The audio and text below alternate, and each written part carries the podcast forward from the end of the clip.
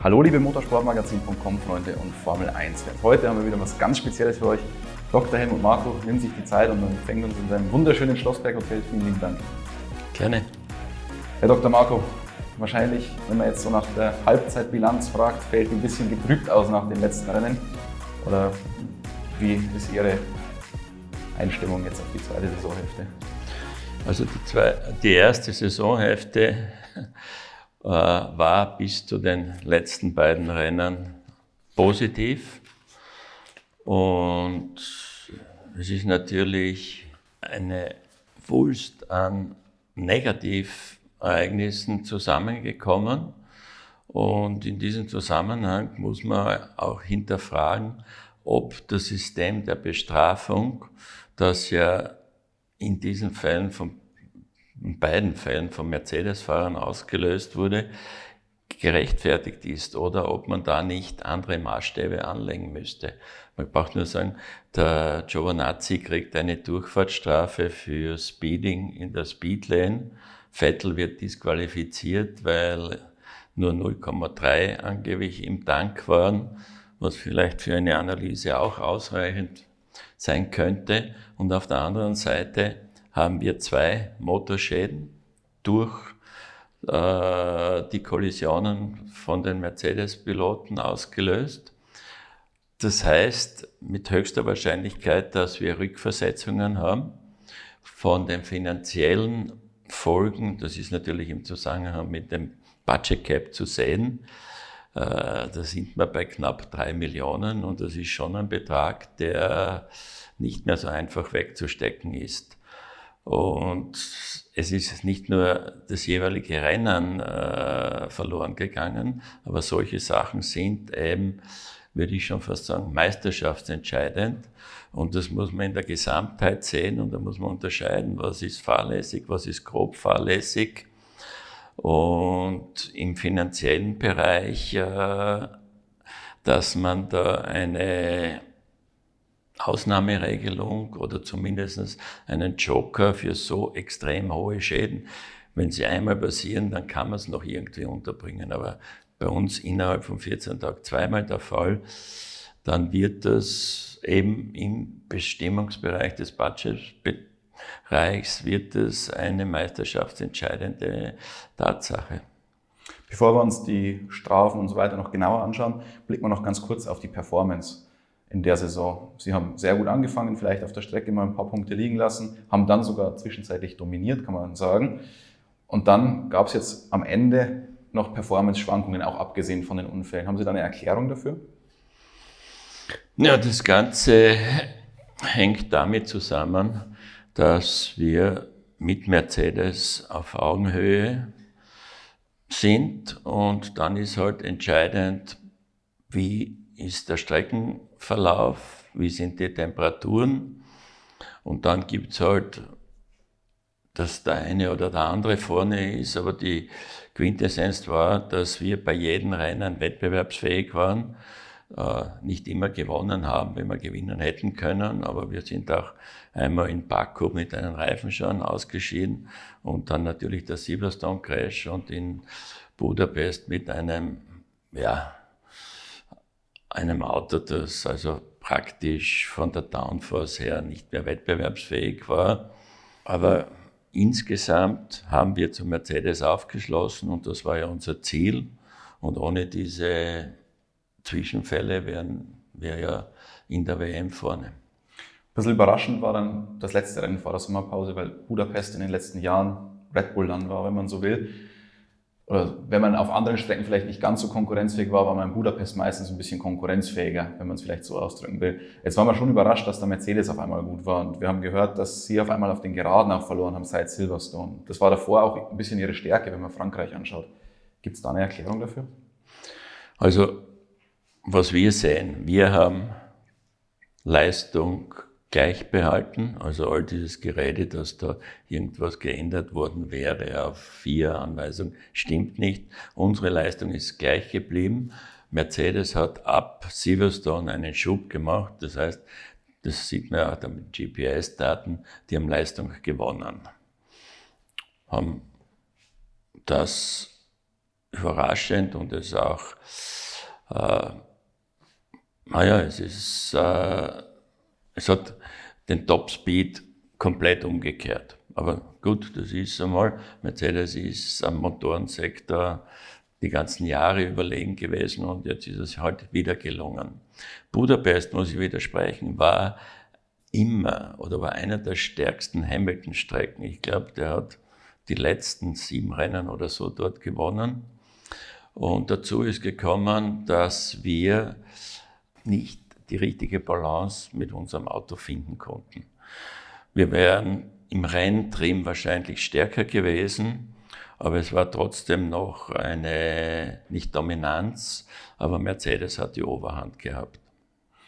Jetzt kommen wir nochmal mit ein bisschen Abstand auf Silverstone zu sprechen. Sie haben es ja vorhin schon leicht angerissen. Wie beurteilen Sie die Szene jetzt mit ein bisschen Abstand? Weil direkt im Rennen, da sind die Emotionen relativ hochgekocht.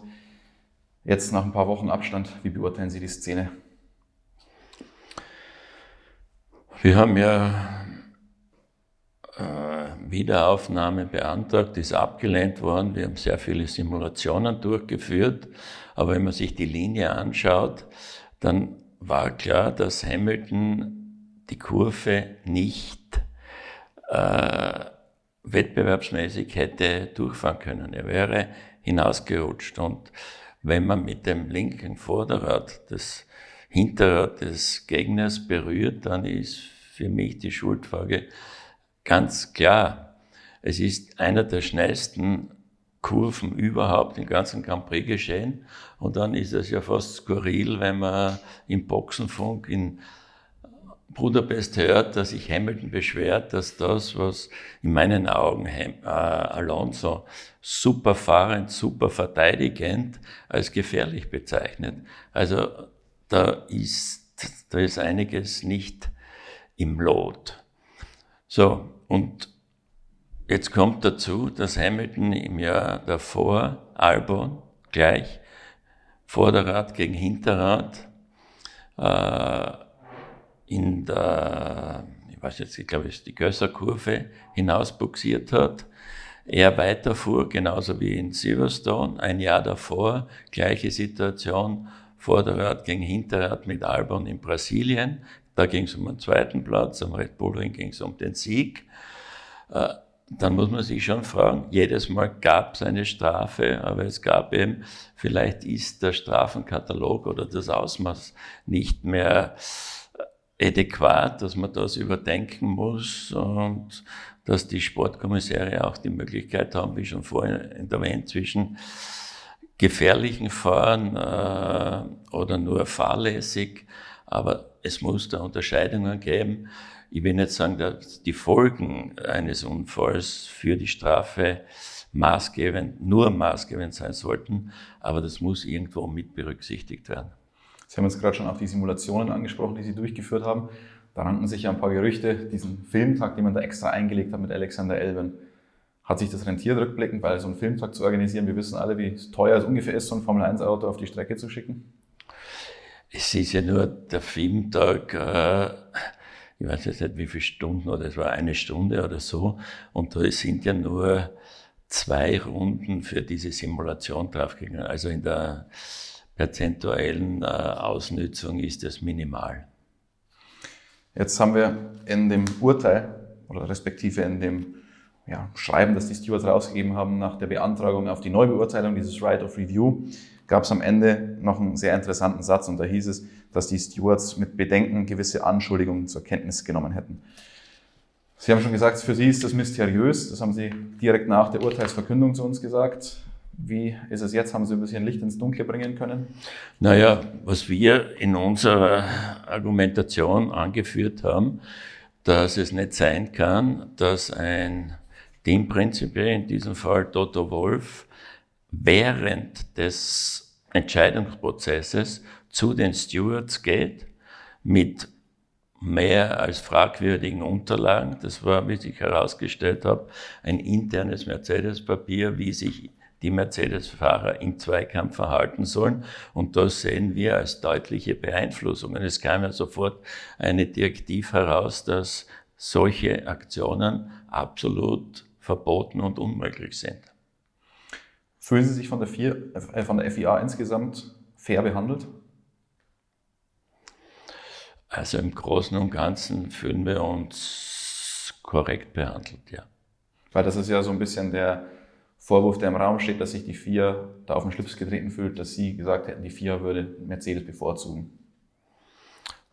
Das einzig konkrete Beispiel, das wir eingeführt haben, war eben dieser Besuch von Wolf bei den Stewards.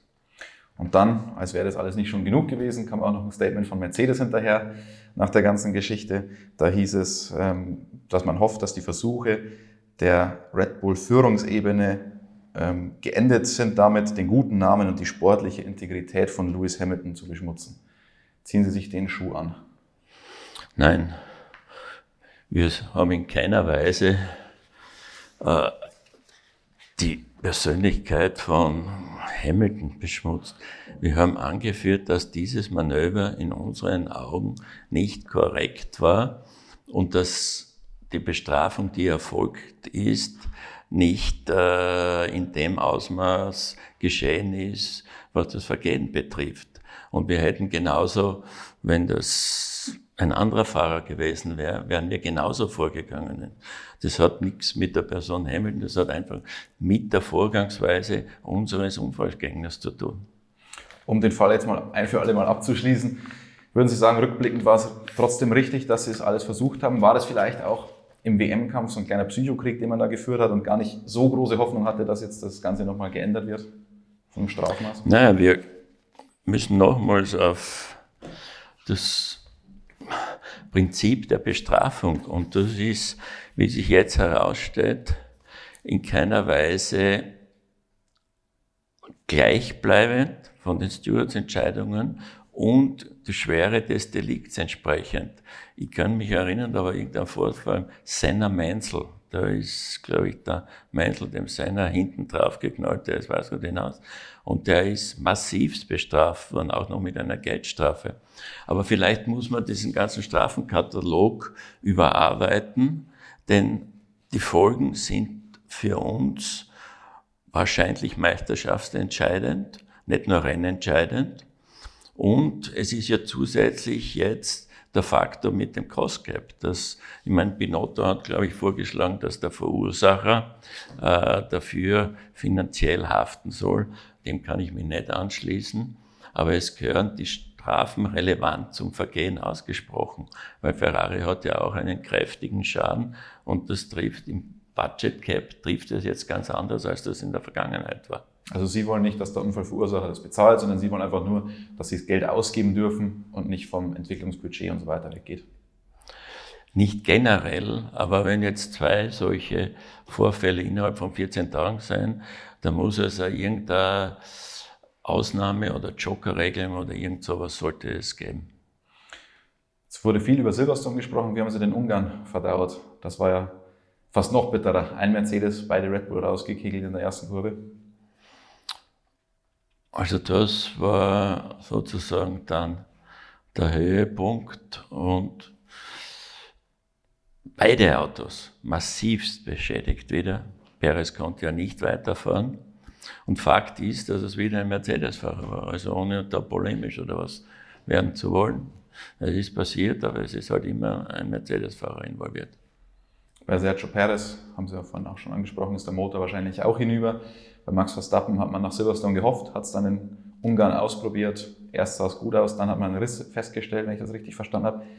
Kann es sein, dass der Riss vielleicht auch verantwortlich war für die Probleme, die er hatte mit Untersteuern, dass irgendwie die Steifigkeit Nein, nein, nein, nein, das war nur, äh, da ist Öl ausgetreten, hat nichts mit der Steifigkeit ja. zu tun. Aber die haben das in Japan sehr genau geprüft gehabt, aber trotzdem, Prüfstand ist was anderes wie im Rennauto und es ist ja erst im Qualifying leider aufgetreten. Und so wie es ausschaut, sind beide Motoren nicht mehr einsatzfähig und das fällt uns natürlich in der Kilometerleistung und wird in der Verwendung eines vierten Motors enden, was entsprechende Rückversetzung bedeutet. Wenn wir jetzt schon bei Motoren sind, gibt es ja ein ganz interessantes Thema bei Red Bull, Red Bull Powertrains. Wie läuft es an? Äh, wir sind sowohl im bautechnischen absolut im Zeitplan, wir gehen davon aus, dass wir Frühjahr, April, Mai herum unsere Fabrik, die in der derzeitigen Halle 8 errichtet wird, mit all den Prüfständen in Betrieb nehmen können. Parallel dazu ist die Personalsuche äußerst positiv. Kriegen wir immer ganz gut mit, wenn, da, wenn sich da was tut, kriegen wir immer PR von Red Bull. Ja, nicht nur, also wir haben nicht nur von Mercedes Leute, sondern und wir glauben, dass wir da hier wirklich einen sehr guten äh, technischen Mitarbeiterstand auf die Beine stellen werden und auch zum Teil schon haben. Aber wenn Sie sagen, früher nächstes Jahr komplett betriebsbereit, heißt für nächstes Jahr, was man eigentlich machen wollte, da schon die Motoren bauen oder zusammenbauen und in Betrieb nehmen, ähm, wird sich jetzt nach Japan noch verschieben, ein Jahr. Nein, es war schon geplant, dass wir wo wir gesehen haben, dass sich zeitlich das nicht ausgeht. Für 22 bekommen wir die Motoren komplett von Sakura, das ist das Entwicklungszentrum von Honda, gestellt und erst ab 23 müssen wir selbst den Zusammenbau, aber mit den japanischen äh, Lieferanten selbst in die Hand nehmen. Und das ist zeitlich ist durchaus im grünen Bereich. Motoren 2025 auch immer wieder ein großes Diskussionsthema. Jetzt haben wir bei den letzten Pressekonferenzen, Sie waren ja beim Meeting anwesend, das hier am Red Bull Ring gab. Bei der Pressekonferenz zuletzt haben wir herausgehört, dass es schon zwei unterschiedliche Lager gibt. Christian Horner hat gesagt, warum, wenn man synthetischen Kraftstoff hat, nicht auf einen hochdrehenden Saugmotor gehen. Toto Wolf hat gesagt, das ist erstens nicht mehr machbar in der heutigen Zeit. Zweitens weiß man gar nicht, ob das die heutige Jugend noch will. Ich glaube, wir sind ein bisschen weg von der heutigen Jugend. Der einzige ist unser Kameramann und der fährt einen Tesla. Ähm, will die Jugend überhaupt noch solche lauten Motoren? Also da gibt es äh, Untersuchungen, die ganz klar sagen, dass der Rennsound, das muss ja nicht unbedingt ein kreischender, schmerzender Sound sein, aber ganz, ganz wichtig für die Fans ist. Und kommen wir zurück auf dieses Meeting. Der Toto Wolf war nicht in diesem Meeting. Äh, da ging es darum, im Großen und Ganzen, um ein Downsizing des bestehenden äh, V6-Motors und dieser Kostenaufwand im Vergleich, wenn man gleich einen neuen Motor baut. Es gibt ja einen äh, Konzern, der sich interessiert. Von dieser Seite kam ganz klar der Ausdruck oder der Wunsch, einen neuen Motor, damit jeder mit den gleichen Bedingungen startet. Und von den restlichen Herstellern, wie gesagt, wurde der Kostenvergleich, der sollte bis Monza stattgefunden haben. Und so wie es ausschaut, ist das Downsizing teurer, als gleich einen neuen Motor zu machen. Und wenn wir jetzt schon hundertprozentig synthetisches Benzin verwenden, dann kann ich nur anschließen mit Horner und dann ist der Verbrennungsmotor nicht mehr so entscheidend, weil es kommt ja hinten äh, kein CO2 in dem Ausmaß wie jetzt heraus. Gleichzeitig haben wir und auch äh, gibt es eine andere, die MGOH entfernen wollen. Das hat in der Serie bis dato überhaupt keine Relevanz, verkompliziert das Ganze und nimmt auch viel vom Sound weg. Aber die Grundforderung, und da sind sich, glaube ich, alle einig, sollte sein, dass pro Motor-Unit-Einheit nicht mehr als eine Million Dollar anfallen sollte. Die Triebwerke sind da teilweise horrend darüber. Wo sind wir jetzt ungefähr für eine Power Unit? Naja, ich kann nur die Honda-Zahlen sagen und die sind ungefähr bei 1,8. Aber es sind alle Hersteller über dieser Marke von einer Million und dass es eine Deckelung geben muss, da man sich, ist man sich auch nicht einig, aber die sollte so bei rund 100 Millionen liegen oder drunter. Wenn Sie jetzt sagen, einen neuen Motor oder ein neuer Motor ist auch günstiger als die bestehenden Motoren irgendwie anzupassen, wie würde denn der neue Motor dann konkret aussehen? Also da wurde in erster Linie besprochen die finanzielle Sache. Die Details müssen Techniker festlegen, aber wie gesagt, ob das jetzt ein 4, 6 oder 8 Zylinder ist, ist auf Hinweis auf Synthetic Fuel, glaube ich, relativ egal. Das ist, und man muss ja auch das Gewicht bedenken. Wir sind schon wahnsinnig, wir sind ja schon fast auf Sportwagenniveau mit dem jetzigen Gewicht. Und eine weitere Erhöhung des Gewichts, vor allem durch eine äh, Batteriegröße oder verstärkte Batterie, würde das Auto noch einmal 40, 50 Kilo schwerer machen. Und der andere Ansatzpunkt, was dort besprochen wurde und was eigentlich auch äh, an und für sich positiv beurteilt wurde, dass man halt sehr viel auf Standardteile gibt. Teile, die für die Leistung nicht so relevant sind, aber auf der Kostenseite durchschlagen, aber trotzdem noch genügend Potenzial bleibt, das eigene äh, Know-how durchzusetzen, um die entsprechenden Leistungsergebnisse zu erzielen. Zwischen den Zeilen haben wir jetzt öfter mal einen anderen Konzern gehört, der interessiert ist an der Formel 1. Nennen wir das Kind beim Namen, der Volkswagen-Konzern mit zwei Marken sogar ein bisschen Interesse, Audi und Porsche. Es gab in der Vergangenheit immer wieder Gerüchte über Red Bull, Audi, Porsche oder VW-Konzern generell. Was ist denn jetzt das Ziel von Red Bull langfristig gesehen? Man hat ja dann ein eigenes Motorenzentrum. Will man dann einen eigenen Motor bauen, wenn ein neuer kommt, oder will man sich zusammentun mit dem Volkswagen-Konzern? Äh, bis dato gibt es keine Entscheidung, dass der genannte Konzern in die Formel 1 einsteigt. Sollte 25 das neue Reglement kommen, dann glaube ich, ist die Zeitspanne, der Zeitraum zu kurz, dass wir einen eigenen Motor in der Zeit entwickeln können. Unser Ziel ist, dass wir autark sind, dass wir in der Lage sind, von der Facility, von Personal her einen eigenen Motor zu entwickeln. Und das geht sich auch im Zeitrahmen aus. Wir sind aber für Kooperationen welcher Art auch immer, jederzeit offen, wie die denn im Detail ausschauen und wie viel Know-how von welcher Seite kommt.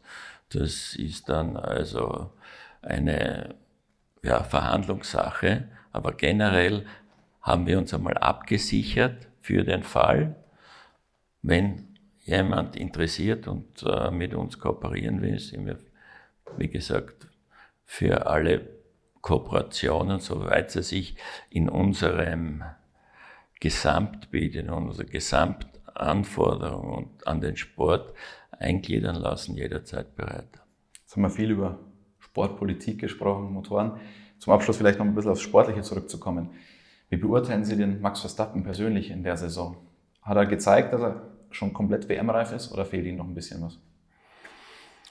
Nein, ich glaube, Max hat äh, im heutigen Jahr bewiesen, dass er absolut WM-reif ist. Ich meine, wir hatten in Bahrain ein paar Probleme mit den weißen Linien, die letztlich, oder was hat es uns gekostet, einen Sieg, eine Pole Position, eine schnellste Runde. Also das war massiv. Hängt vielleicht ein bisschen zusammen, dass er ja mit einem privaten GT immer wieder auf Strecken zum Spaß fährt und dort natürlich die Tracklimits keinerlei Rolle spielen, aber das haben wir zwischenzeitlich auch gelöst. Und ich finde es auch toll, wie er weggesteckt hat. Der Ausfall im Baku souveränst vorne und dann durch so einen Reifenschaden, um den Sieg gebracht zu werden. Nein, seine ganze Einstellung und auch mit der Lockerheit, mit der er an den, heuer die Rennen bestreitet, zeigt, dass er wieder einen weiteren Schritt zur Spitze gemacht hat. Die Lockerheit war die meiste Saison über zu sehen. In Ungarn ist es dann ein bisschen aus ihm rausgeplatzt. Also mal wieder nach der Kollision gefragt, hatte, äh, gefragt wurde mit Lewis Hamilton. Da ist ihm der Kragen ein bisschen geplatzt. Haben Sie etwas Angst, dass diese Kollision, dass sich die noch hochschaukeln wird im Verhältnis zwischen den beiden, dass es da auf der Strecke noch richtig zur Sache gehen wird?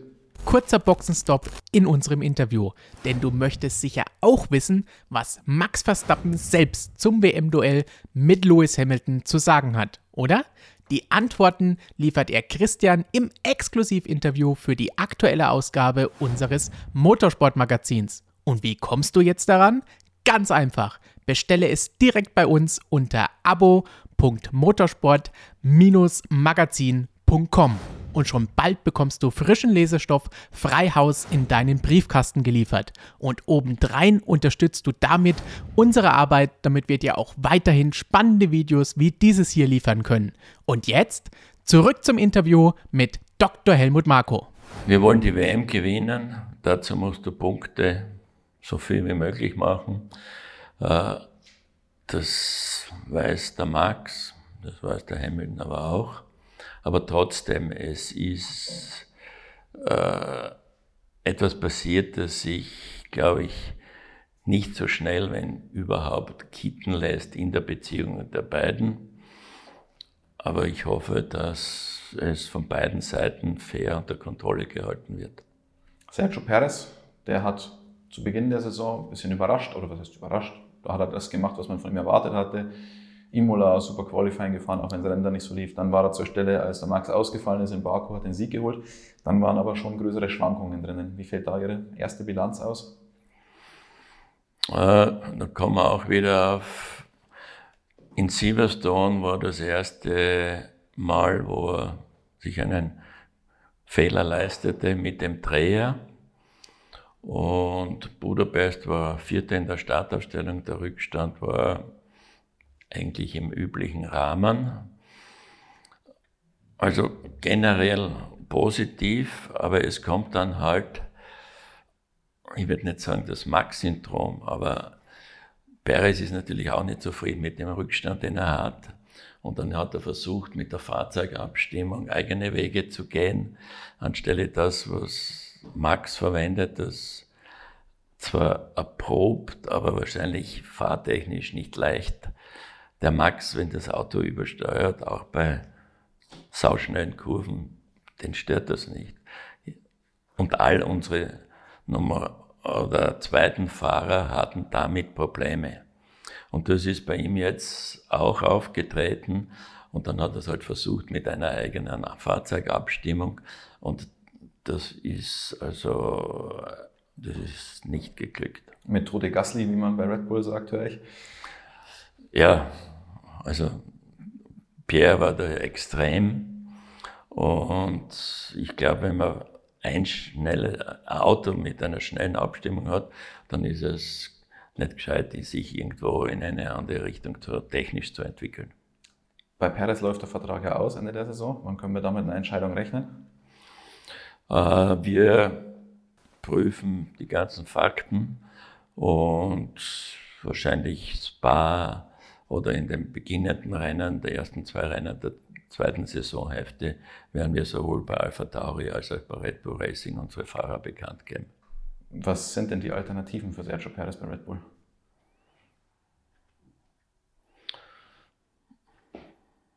Da gibt es einige, will jetzt aber da keine Namen nennen, aber die Intention ist da, mit den bestehenden vier Fahrern weiterzumachen. Wenn Sie die Optionen nicht nennen wollen, intern oder extern aus dem Red Bull-Programm? Sowohl als auch. George Russell haben Sie ja letztens mal sehr stark gelobt. Naja, seine Qualifying-Performances sind beeindruckend, aber der ist ein Mercedes-Mann. Nur, das ist ja, glaube ich, eh alles schon gelaufen. Also Sie glauben, dass, dass, dass er schon bei Mercedes unter Vertrag ist für nächstes Jahr? Ich bin fest davon überzeugt. Ganz kurz noch zum Abschluss. Was glauben Sie, wie geht die WM aus? Sie haben schon gesagt, Entwicklung haben Sie ein bisschen länger gemacht als Mercedes. Da kommen wahrscheinlich noch ein paar neue Teile, zwar nicht mehr entwickelt, aber die noch in der Produktion sind. Kann man da wieder zurückschlagen, performance-technisch? Ich glaube, wir waren bei jedem Rennen bis auf Budapest, zumindest im Qualifying, wettbewerbsfähig. Und das ist auch die Temperaturschwankungen, da spielt so viel mit. Das war ja zwischen den verschiedenen Sessions, waren ja oft Asphalttemperatur, 15 Grad Unterschied. Und da ist uns in der Abstimmung nicht gelungen, das Potenzial des Autos herauszuholen. Also wir gehen aus, dass die zweite Saisonhälfte ähnlich eng sein wird. Und es wird derjenige Weltmeister werden, der die wenigsten Fehler macht wir sind stark genug als Team, dass wir diese zwei kräftigen Crash-Rückschläge äh, verarbeiten und unser Ziel ist nach wie vor die WM. Also eigentlich schon klar, wenn man Motoren Joker noch ziehen muss, wo man den ziehen will? Ist da vielleicht Spa sogar schon eine Option oder ist es noch zu Nein, früh? Spa ist äh, noch keine Option. Wir wollen noch abwarten, ob es vielleicht beim Max Motor doch eine Möglichkeit gibt. Ferrari hat ein ähnliches Problem, also da wird mit der FIA gesprochen. Äh, und dann muss man halt schauen, wo ist die optimale Strecke vom Überholen, vom Layout und all dem, wo man das dann einsetzt. Da muss man noch warten, bis der Rennkalender am Ende überhaupt richtig steht. Da kann man nicht so gut planen. Das ist das Nächste, aber es stehen ja, glaube ich, Amerika steht fest und äh, also einige Eckdaten sind da, aber ich hoffe, dass der Kalender bis auf Australien, Japan sollte sich morgen entscheiden, dann wissen wir auch schon wieder mehr. Super, Herr Dr. Marco. Ich sage vielen lieben Dank, dass Sie sich die Zeit genommen haben und uns in Ihrem wunderschönen Hotel empfangen haben. Danke, gerne.